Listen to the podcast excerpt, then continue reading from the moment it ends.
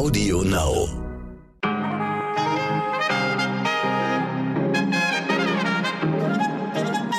Guten Morgen, meine Damen und Herren. Ich begrüße Sie in einer neuen Woche und zu einer neuen Folge. Mein Name ist Michel Abdullahi. Es ist Montag, der 7. Juni und das ist heute wichtig.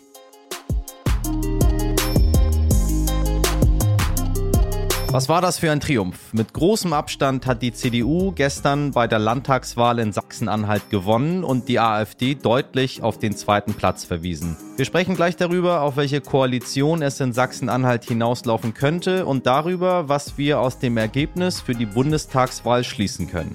Dafür habe ich einen Gast eingeladen, der unsere SpitzenpolitikerInnen nicht nur wunderbar imitieren kann, sondern auch sehr genau verfolgt, was sie so treiben. Und der sagt, die Wahl habe die CDU garantiert nicht wegen Armin Laschet gewonnen.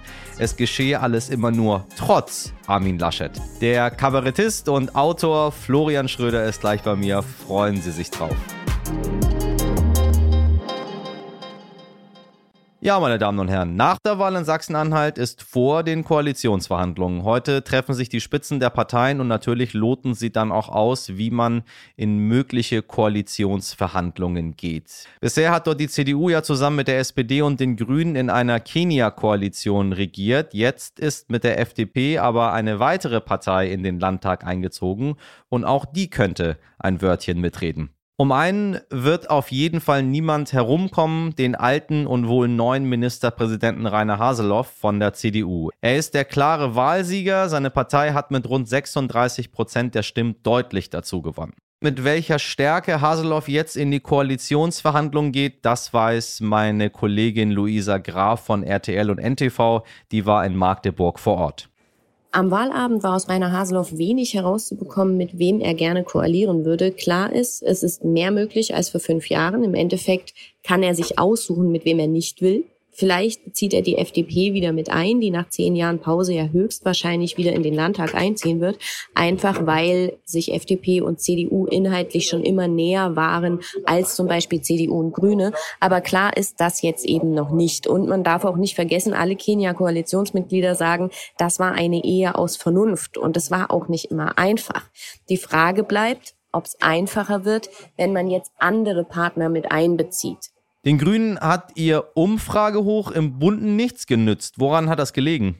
Ich denke, dass das auch an der Lebenswirklichkeit der Sachsen-Anhalterinnen liegt. Das Land ist ein Flächenland und so wirklich große Metropolen gibt es hier nicht. Und viele leben eben auf dem Land und sind auf den Individualverkehr zum Beispiel angewiesen. Und wenn sich dann, wie hier derzeit in Sachsen-Anhalt, der Straßenausbau zum Beispiel bei der A14 verzögert, weil es Bedenken wegen der Artenvielfalt zum Beispiel gibt, dann werden eben die Grünen hier als Verhinderer wahrgenommen. Die Menschen in Sachsen-Anhalt haben also einfach andere Probleme stellenweise als Menschen, die zwar auf dem Land leben, aber diverse Metropolen um sich drumherum haben. Deswegen glaube ich, strahlt eben der Aufschwung auf Bundesebene der Grünen nicht wirklich hier nach Sachsen-Anhalt ab. Ja, und spannend war der Wahlabend gestern nicht nur für die PolitikerInnen in Magdeburg, sondern auch in Berlin haben die Parteien sehr genau auf das kleine Sachsen-Anhalt geschaut. Die Wahl war schließlich der letzte Stimmungstest vor der Bundestagswahl im September.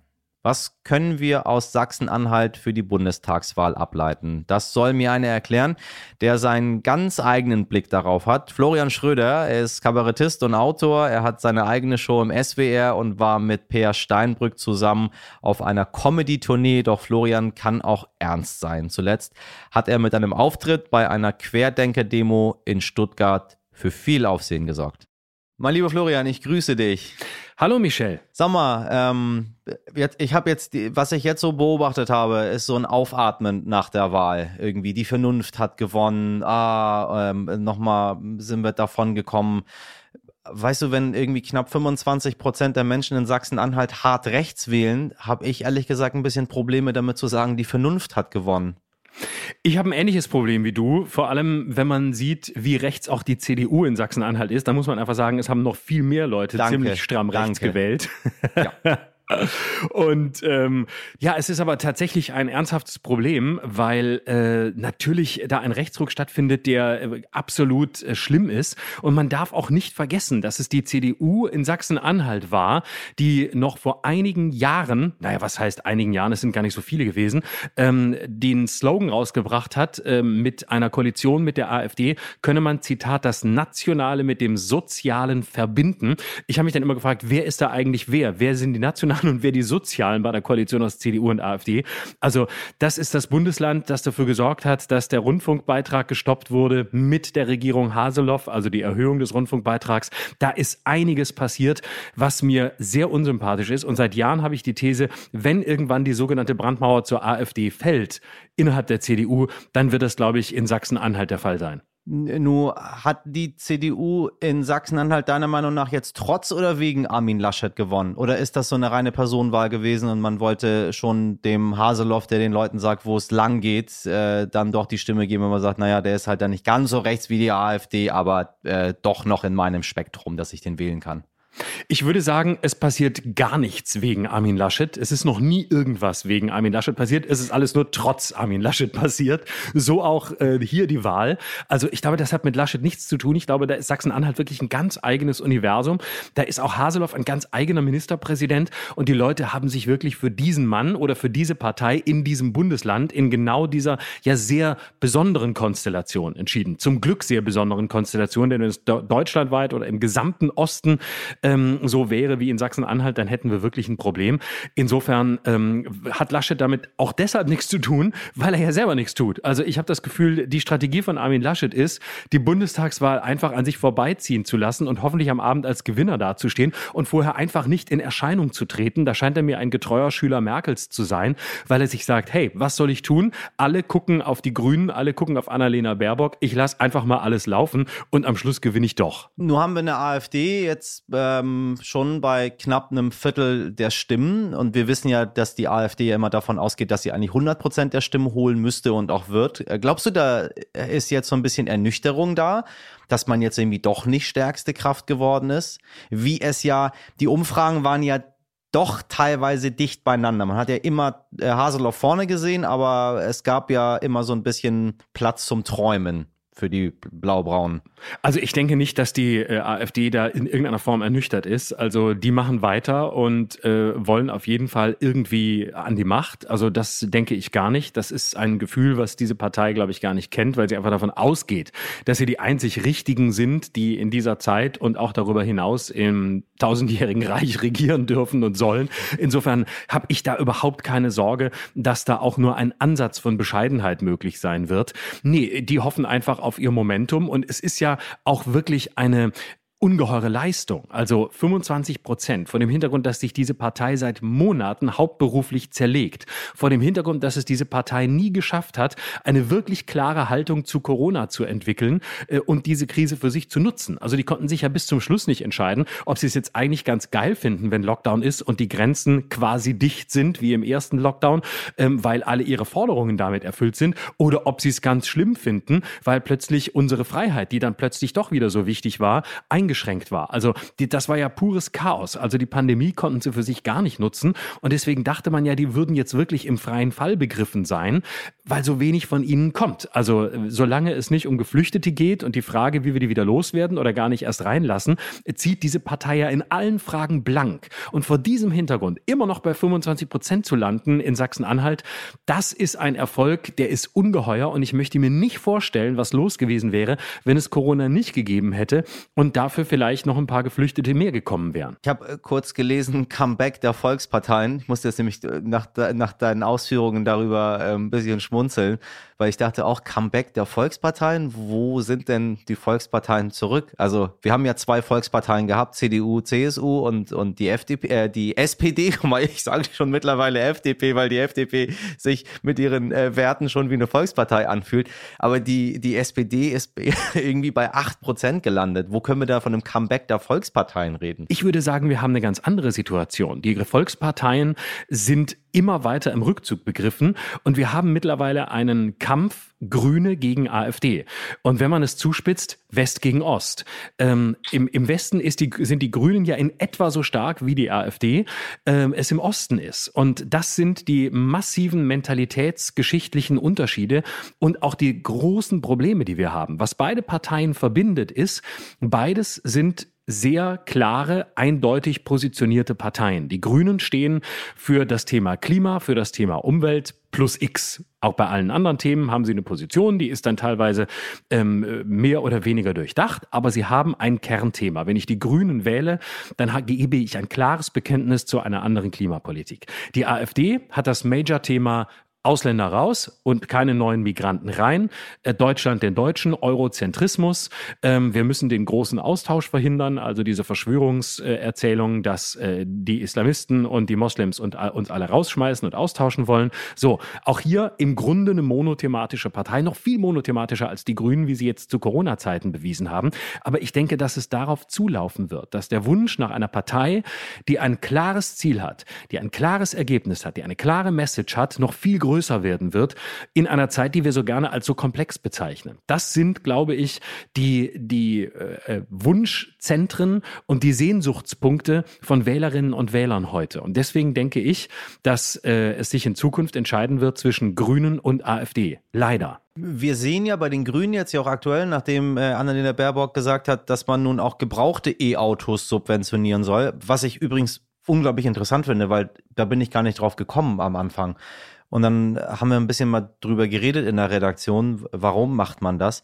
Ähm, mein Gefühl sagt mir, man möchte ein bisschen weg von dieser Partei, die nur für Leute, die ein bisschen mehr hat, da ist, weil Klimaschutz, Umweltschutz, E-Auto, Bio, das kostet halt ein bisschen mehr haben die Menschen nicht.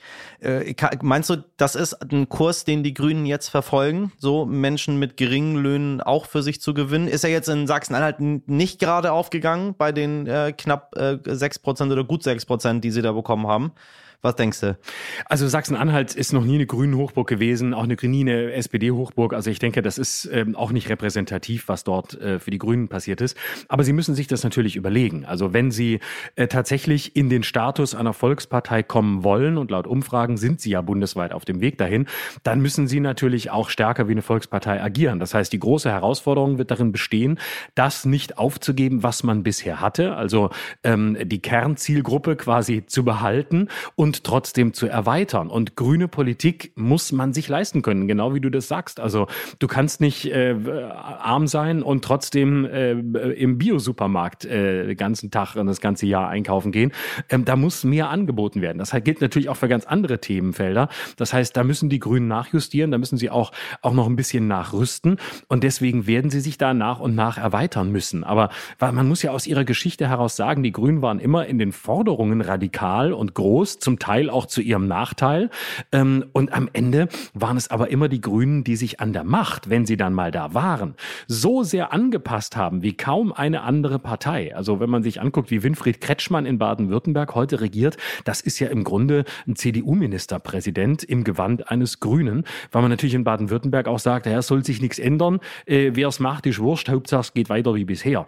Und äh, natürlich ist Baden-Württemberg da genauso besonders, wie es Sachsen-Anhalt auf der anderen Seite ist, aber es zeigt einfach, einfach, wie ungeheuer anpassungsfähig die Grünen sind, wenn es drauf ankommt. Und wenn sie irgendwann im Bund wirklich regieren sollten und die Möglichkeit haben sollten, beispielsweise in einer Ampelkoalition grün geführt, dann werden sie die Ersten sein, die sagen, ja, wir machen mehr fürs Klima, aber lieber Christian Lindner, machen sich bitte keine Sorgen, Steuererhöhungen, nein, natürlich nicht. Also ich glaube, das ist alles halb so radikal, wie es scheint, denn die Grünen sind auch gut im, im Ankündigungspartei sein. Da du jetzt Baden-Württemberg reinwirfst und Grüne, muss ich an, an deine Aktion bei den Querdenkern im letzten Jahr denken. Ich war ja auch auf ein paar Querdenker-Demos jetzt äh, in letzter Zeit und äh, Querdenker wurden ja erst so ein bisschen mit der AfD und mit rechts verbunden und wenn man da so rumläuft, sieht man, nee, nee, nee, da ist irgendwie alles dabei. Da ist auch ganz schön viel Grün dabei, die einfach sich bestimmte Sachen, warum auch immer, nicht lassen, äh, sagen lassen wollen.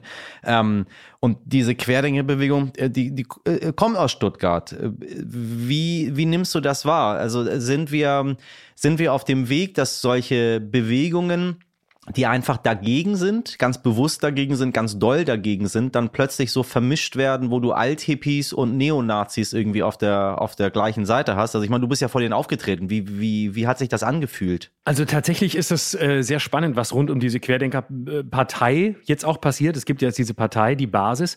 Da mischen sich wirklich ganz unterschiedliche Gruppen. Das habe ich in Stuttgart auch beobachtet. Ähm, da sind äh, viele dabei, die aus einem sehr bürgerlich-akademischen Milieu auch kommen. Da sind äh, natürlich Rechte und Rechtsextremisten dabei, ähm, wahrscheinlich auch in übergeordnet großer Zahl. Da sind aber auch ein paar Linke dabei. Und ich denke, der Kulminationspunkt, wo sich alle diese Gruppen, so unterschiedlich sie sind und so unterschiedlich ihre Lebensentwürfe sind, treffen, ist quasi ein Gefühl von, der Staat macht's nicht richtig, der Staat macht's falsch, der Staat bevormundet mich, äh, der Staat schränkt mein Leben ein, der Staat schränkt angeblich meine Meinungsfreiheit ein, schränkt meine Grundrechte ein. Ähm, da muss irgendwas passieren. Also so ein, so ein äh, unbeholfenes Unbehagen an dem, wie dieser Staat angeblich ist. Die Demokratie ist nicht so, wie ich sie mir wünsche. Und unter diesem Dach können sich natürlich ganz viele Leute treffen und können sich ganz viele Leute treffen, die glauben, es eigentlich besser zu wissen und glauben, wie es eigentlich besser gehen müsste. Ne? Also auch so eine ähm, so ein Gefühl von wir müssten viel mehr mitreden, wir müssten viel mehr die Elemente von direkter Demokratie haben. Das haben ja linke Gruppen ähnlich auch wie rechte. Also die AfD wirbt ja auch damit, wir brauchen mehr Volksabstimmungen. Ich glaube, das ist der neuralgische Punkt und ich habe schon das Gefühl, dass hier gerade ähm, die große Gefahr einer neuen Querfront ist ist, die aber anders ist, die nicht mehr so parteipolitisch ist wie früher, ähm, sondern die eben stärker in diesen Bewegungen zu Hause ist. Also die sich viel stärker beispielsweise an Gesundheitsthemen aufhängt. Ne? Also äh, eben das Thema Impfen, Unversehrtheit des eigenen Körpers.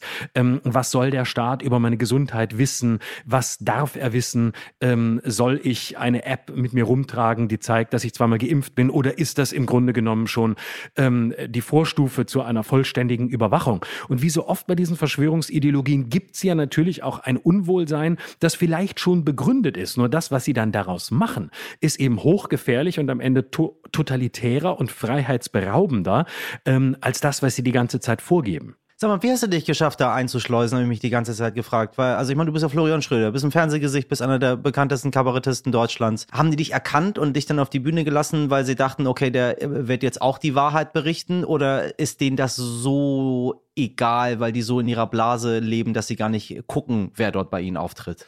Na, ich bin ja da im Grunde als trojanisches Pferd aufgetreten. Der NDR hat mein damaliges Soloprogramm aufgezeichnet im Lockdown ohne Publikum und ähm, das war Ende Mai und da kamen diese ganzen Verschwörungsideologen gerade so richtig hoch und da hatte ich eine Nummer gemacht, wo ich im Grunde äh, satirisch an Verschwörungsideologen gespielt habe. Und die Nummer war ganz neu. Ich habe die so angelegt, dass sie permanent zwischen Fakten und Fiktion, zwischen ähm, Wahrheit und komplettem Irrsinn hin und her oszillierte. Und ich habe mich aber selbst in diesen Verschwörungsideologen verwandelt, sodass im Grunde man sowohl sehen konnte, dass es Satire ist, was die Mehrheit auch getan hat, oder wenn man Verschwörungsideologe war, eben geglaubt hat, da ist der Nächste, der zu uns überläuft. Und daraufhin haben die mich eingeladen, bei ihnen aufzutreten, weil sie dachten, der ist jetzt einer von uns. Also im öffentlich-rechtlichen wird er nie wieder auftreten, jetzt muss er zu uns kommen.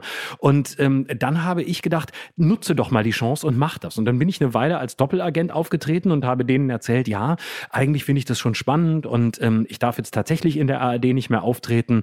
Und ähm, das Erstaunliche war, dass die überhaupt nicht daran gezweifelt haben. Also die haben nicht eine Sekunde gedacht, dass ich vielleicht sie verarschen könnte, sondern die waren 100% sicher, dass das genau so gemeint war, wie es gesagt wurde. Was natürlich für Leute, die sich für wahnsinnig selbstbestimmt und querdenkend halten, ähm, eine ziemliche Blamage ist. Und dann haben sie mich eingeladen und dachten wirklich, das ist mein großes Coming Out. Und jetzt werde ich, jetzt kommt der Schröder ähm, der, die, die, die Fernsehfresse aus dem Mainstream-Medium kommt jetzt zu uns und äh, kommt auf die andere Seite. Damit haben die fest gerechnet. Die hätten nie gedacht, dass ich das mache, was ich dann gemacht habe. Wie, wie war es denn danach? Also hat man, hat man da Angst? Äh, weißt du, weil ich finde, vor Leuten, die so kompromisslos glauben, vor denen muss man nicht Respekt, sondern einfach auch Angst haben, weil man weiß ja nie, wie die reagieren.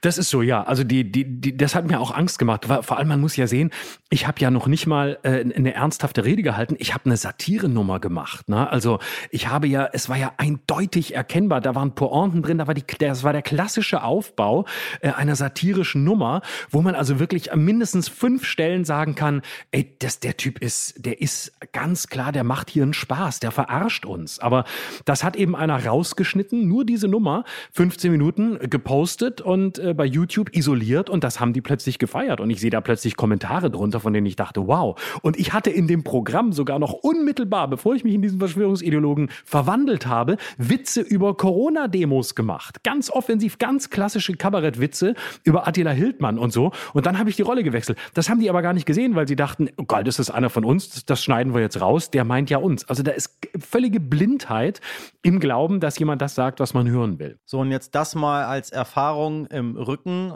im Blick nach vorne, Bundestagswahl im Herbst oder bei die Fische? Was ist deine Prognose? Also meine Prognose ist, dass die CDU gewinnen wird, auf niedrigem Niveau, aber dass sie gewinnen wird, ähm, dass es eine schwarz-grüne Koalition geben wird. Ähm, das ist meine, darauf lege ich mich jetzt mal fest. Ich mache eine Klammer auf und sage, es könnte auch sein, dass äh, die Grünen sich dem verweigern und dann tatsächlich sagen, nö, wenn wir jetzt die Möglichkeit haben, wenn es reicht, äh, beispielsweise eine Ampel zu machen, dass sie das dann tun, das kann ich mir auch vorstellen. Aber du willst ja eine Entscheidung, insofern lege ich mich fest. Äh, CDU stärkste Kraft, Grüne zweitstärkste. Ich glaube, die AfD wird wahrscheinlich im Bund. Ich äh, hoffe es und sage es jetzt eher als Hoffnung, aber vielleicht ist es so nicht über die 10 Prozent hinauskommen. Florian, ich danke dir ganz herzlich. Äh, ich würde mal sagen, wir sprechen uns aller spätestens zur Bundestagswahl wieder und gucken mal, ob wir recht hatten oder nicht. Das machen wir. Michelle, ich danke dir sehr, hat großen Spaß gemacht. Was wichtig wird. So, zum Schluss blicken wir gemeinsam auf die kommende Woche. Heute endet in den Arztpraxen und Impfzentren vieler Bundesländer die Priorisierung bei den Corona-Impfungen. Alle Menschen ab zwölf Jahren können sich nun impfen lassen, sofern sie einen Termin bekommen. Die Kassenärztinnen rechnen mit einem Ansturm und der Gesundheitsminister Jens Spahn hat schon einmal die Erwartung heruntergeschraubt. Erst bis Mitte Juli sollen 80 Prozent aller impfwilligen Erwachsenen ihre erste Dosis bekommen. Ebenfalls heute beginnt in Amsterdam das Hauptsacheverfahren um den Absturz von Flug MH17. Fast sieben Jahre ist es her, dass die Malaysia Airlines Maschine mit einer Luftabwehrrakete über der Ostukraine abgeschossen wurde. Fast 300 Menschen sind dabei gestorben. Angeklagt sind drei Russen und ein Ukrainer. Sie sind allerdings alle flüchtig.